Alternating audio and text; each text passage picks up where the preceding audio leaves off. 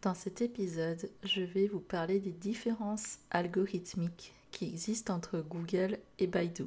Effectivement, ces deux moteurs de recherche sont très différents sur le plan algorithmique parce que Google va aller privilégier le contenu, les liens externes, un netlinking de qualité, alors que Baidu va plutôt privilégier l'aspect communautaire, l'aspect social dans son algorithme.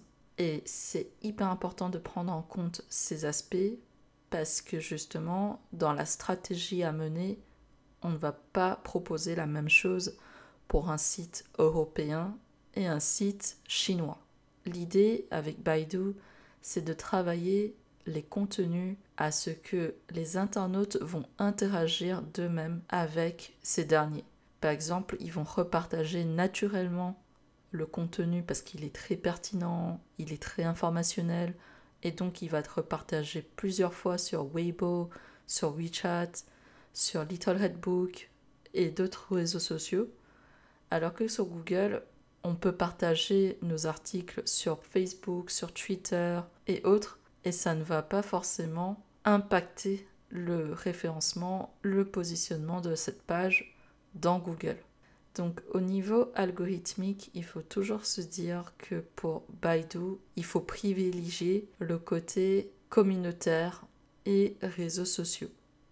Parce que c'est vrai que j'ai vu dans une étude réalisée par Searchmetrics et un outil chinois que le nombre d'abonnés sur Weibo avait un poids pour le référencement d'une page web dans Baidu et également le nombre de fois qu'une marque est citée ou mentionnée sur les réseaux sociaux, sur les forums en Chine, compte également pour le référencement de cette marque. Et quelque part, c'est un peu logique et c'est quelque chose que je peux comprendre parce que ça fait partie de la notoriété de la marque.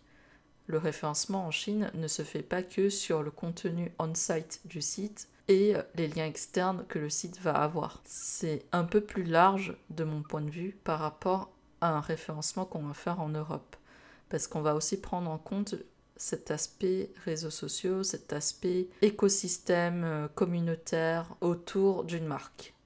J'ai oublié de préciser, mais les avis sur Baidu comptent également pour le référencement d'une marque ou d'une entreprise si vous voulez réussir votre référencement sur Baidu, tenez bien compte de ces points, faites attention aux réseaux sociaux, travaillez-les, soyez actifs dessus.